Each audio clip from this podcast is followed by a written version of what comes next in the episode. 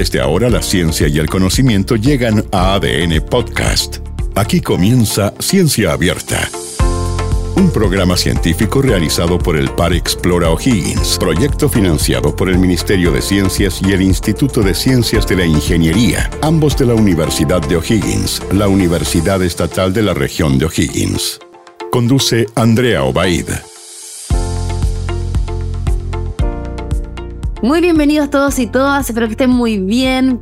Como siempre estamos ya en un nuevo capítulo de Ciencia Abierta para hablar desde toda la relación que existe entre la inteligencia artificial y eh, sus ámbitos, ¿no? Que antes todo parecía ciencia ficción, pero hoy es parte del quehacer humano, teniendo participación importante en muchas áreas como la economía, la salud, lo social, la tecnología y también la ecología.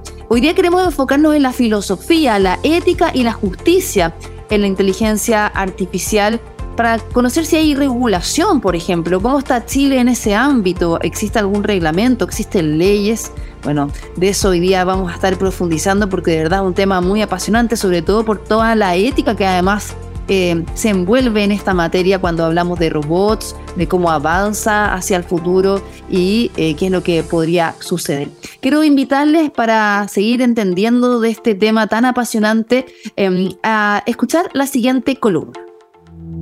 El éxito del desarrollo de la inteligencia artificial puede convertirse en lo más positivamente impactante en la historia de la humanidad, pero por desgracia también podría ser lo más negativo. Tal era la preocupación del conocido científico Stephen Hawking, quien establecía la necesidad de evaluar riesgos y controlar las consecuencias de crear algo que pueda igualar o superar a los seres humanos. El abanico de beneficios y oportunidades que la inteligencia artificial puede aportar a la humanidad es inmenso e indiscutible. La inteligencia artificial es utilizada en áreas como la salud, la agricultura, el medio ambiente, ciberseguridad, producción, transporte, donde nos ha ayudado a resolver muchos de los graves problemas que nos aquejan.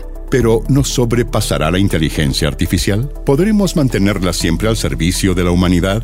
¿Existe la ética en su aplicación y desarrollo? Stephen Hawking, junto a personalidades de la ciencia y la innovación mundial, firmaron una carta abierta sobre el futuro de la inteligencia artificial, solicitando centrar su investigación no solo en hacerla más capaz, sino en maximizar su beneficio social. La UNESCO el 2022 publicaba recomendaciones sobre la ética de la inteligencia artificial, preocupada por el desequilibrio en el acceso a ella a nivel mundial, pudiendo agravar la desigualdad, la exclusión y la división entre países. En Chile, la Política Nacional de Inteligencia Artificial define que el desarrollo, adopción y uso de toda tecnología debe someterse necesariamente a estándares éticos y normativos de nuestra sociedad, preocupados sobre los sesgos discriminatorios de los algoritmos, la invasión a la privacidad y la regulación de las relaciones entre humanos y máquinas. Para Hawking, como científico, la inteligencia artificial era un desafío estimulante, pero para él, como filósofo,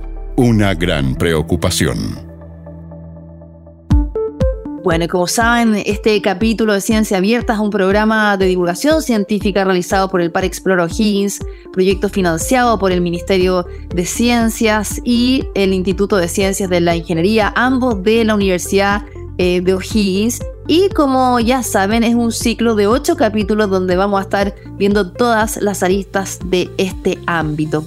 Y bueno, escuchábamos ¿no? esta columna tan interesante y hoy día queremos entender más de qué se trata y nos acompaña Marcos López Soneto. Él es abogado, magíster en Derecho Privado y doctor en Derecho, todo de la Universidad de Chile. Actualmente es miembro del team de investigadores del Center for IA eh, and Digital Policy de Washington en Estados Unidos. Es profesor de Ética y Regulaciones Jurídicas de Inteligencia Artificial en cursos de posgrado en las universidades de El Desarrollo, Adolfo Ibáñez, de Chile y también de Buenos Aires. ¿Cómo estás, Marcos? Muy bienvenido, un gusto tenerte. Hola, Andrea, gracias por la invitación. Comencemos con lo principal. ¿Cuál es tu rol, no? El derecho, las leyes dentro de la inteligencia artificial. Bueno, yo soy un profesor y un investigador en el ámbito de las regulaciones que rigen los sistemas de inteligencia artificial y básicamente estamos estudiando lo que ocurre en el mundo hoy en día respecto a las regulaciones sobre esta tecnología porque básicamente es una tecnología que ofrece indudable ventajas para el ser humano y para el desarrollo de la humanidad y da, esperanzas que pueda ponerse al servicio de solucionar, por ejemplo, los graves problemas que afectan a, a la sociedad mundial en temas como salud, hambre, erradicación de la, de la pobreza, eliminación de brechas y desigualdades, pero asimismo también es una tecnología de que tiene un potencial de riesgo que ha sido resaltado por múltiples autoridades científicas y de todos los ámbitos del quehacer y que además en la práctica hoy en día podemos ver que sí está afectando eh, una serie de derechos fundamentales como libertad, no discriminación, entre otros. Por esas razones estamos constantemente investigando cuáles son las grandes orientaciones que están regulando el desarrollo de esta tecnología para que pueda brindar eh, beneficios y los riesgos que conllevan puedan ser minimizados o eliminado definitivamente. Marcos, bueno, se me vienen a la cabeza muchas preguntas después de escucharte. Eh, ¿Cuáles podrían ser los principales riesgos eh, de la inteligencia artificial sin una regulación? Eh, Andrea, gracias por la pregunta. Mira, es posible distinguir riesgos de corto, mediano y largo plazo, o de muy, muy, muy largo plazo. En el corto plazo, los sistemas de inteligencia artificial están eh, provocando daños a ciertos derechos fundamentales de las personas, como derecho a la privacidad, derecho a no ser discriminado e incluso derecho a la integridad física y psíquica. ¿Por qué? Porque provocan daños, ya sea porque las personas que crean esos sistemas expresamente lo hacen con el propósito de que discriminen por ejemplo, con sistemas de inteligencia artificial de reclutamiento de personal o sistemas de evaluación de créditos en, los bancos cuando conceden crédito hipotecario o algoritmos que funcionan en compañías de, seguro que no otorgan o no cubren ciertos riesgos o no cubren a ciertas personas por sus características. Entonces, esos son los riesgos de corto plazo. Y también Dentro del corto plazo, la autonomía. Los sistemas son cada vez más autónomos y al ser cada vez más autónomos, las probabilidades que el ser humano intervenga en sus decisiones son menores. Y cuando nosotros le entregamos la decisión de un tema importante a un sistema de inteligencia artificial, el ser humano va quedando a un, a un lado, a un costado. Eso en el corto plazo. En el mediano plazo, ¿cuáles son los riesgos? Si no se regula la inteligencia artificial en términos de ponerla a trabajar en función de objetivos de sustentabilidad de la humanidad, lo que la Nación Unida llama los objetivos de sustentabilidad, es muy probable que todos estos daños o daños que ya están haciendo en el corto plazo se expandan, sean cada vez más profundos, los sistemas sean, sean cada vez más autónomos y el ser humano pasa a un segundo plano. Y muy, muy a largo plazo, si los sistemas son cada vez más autónomos, son cada vez más inteligentes, puede generarse lo que algunos investigadores llaman la aparición de la superinteligencia artificial. Es decir, de una inteligencia artificial que es tan inteligente que puede llegar a plantearse la pregunta acerca de si le interesa o no que la humanidad siga sobreviviendo.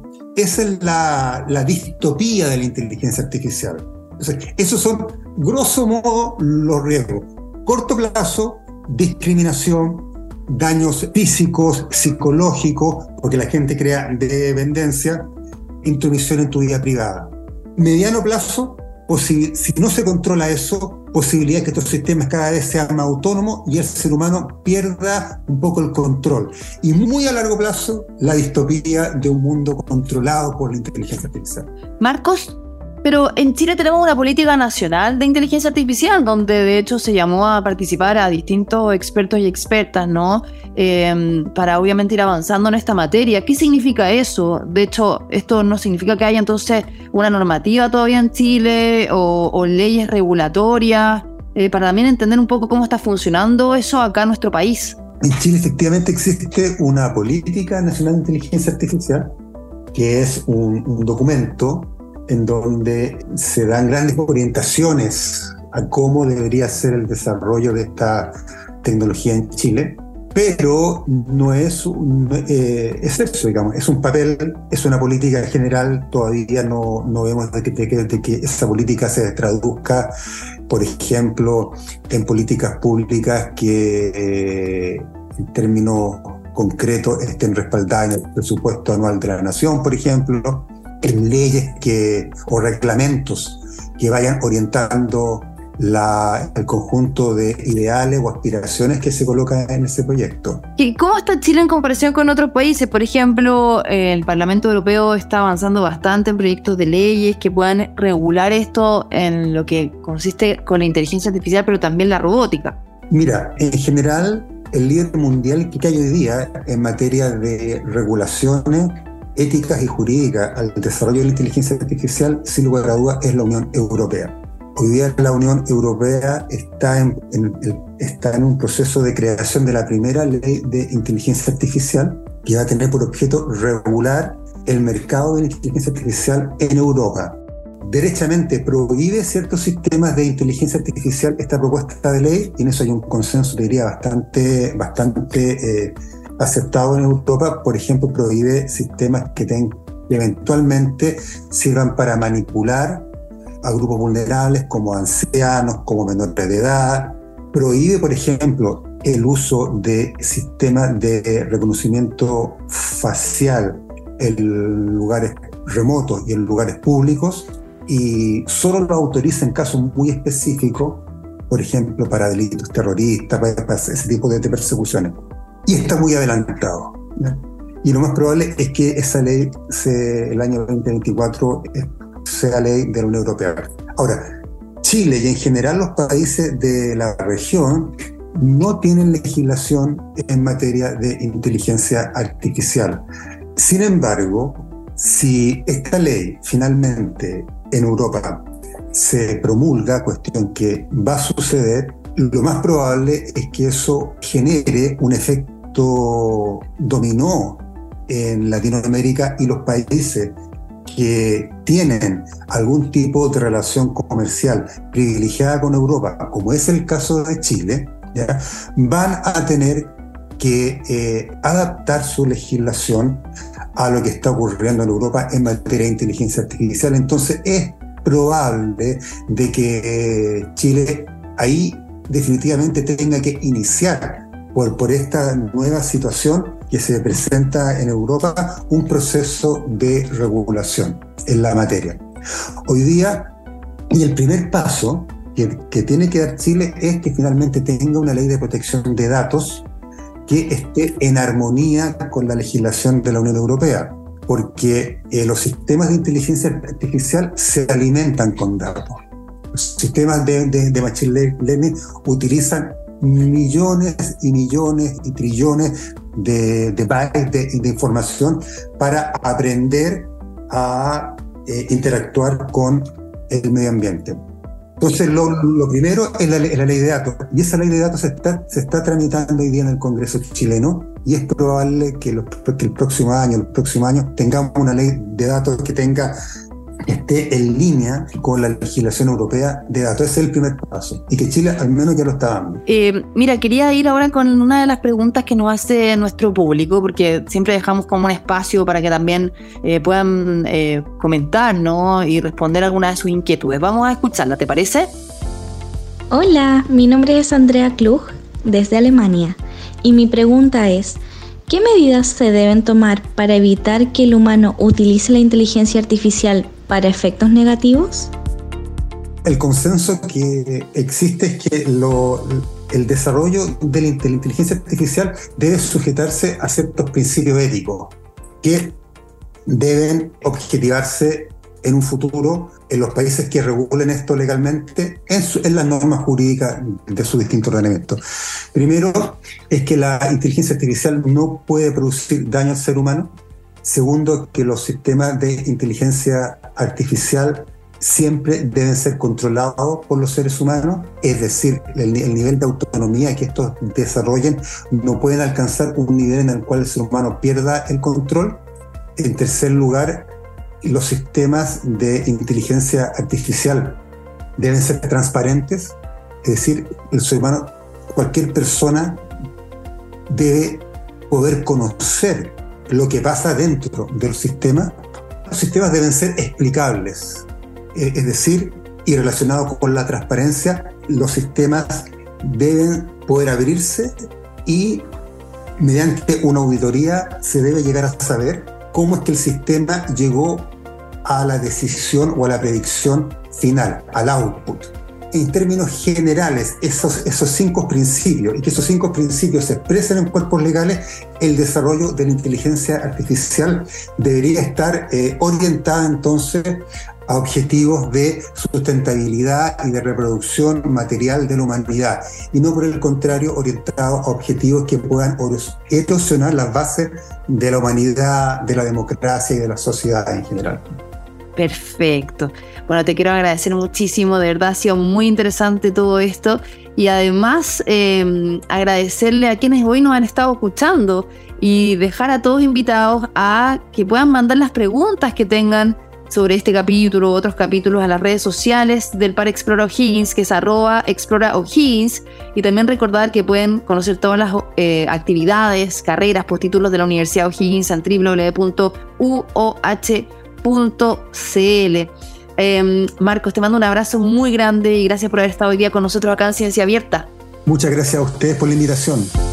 Cuídate mucho y nada, nos despedimos de ustedes. Gracias por estar con nosotros. Les recordamos que cada semana vamos a estar hablando sobre este interesante tema que es la inteligencia artificial y todas sus aplicaciones. Nos reencontramos en un próximo capítulo. Que estén muy bien. Chao. Esto fue Ciencia Abierta en ADN Podcast, un programa científico conducido por Andrea Obaid y realizado por el Par Explora O'Higgins. Proyecto financiado por el Ministerio de Ciencias y el Instituto de Ciencias de la Ingeniería, ambos de la Universidad de O'Higgins, la Universidad Estatal de la región de O'Higgins.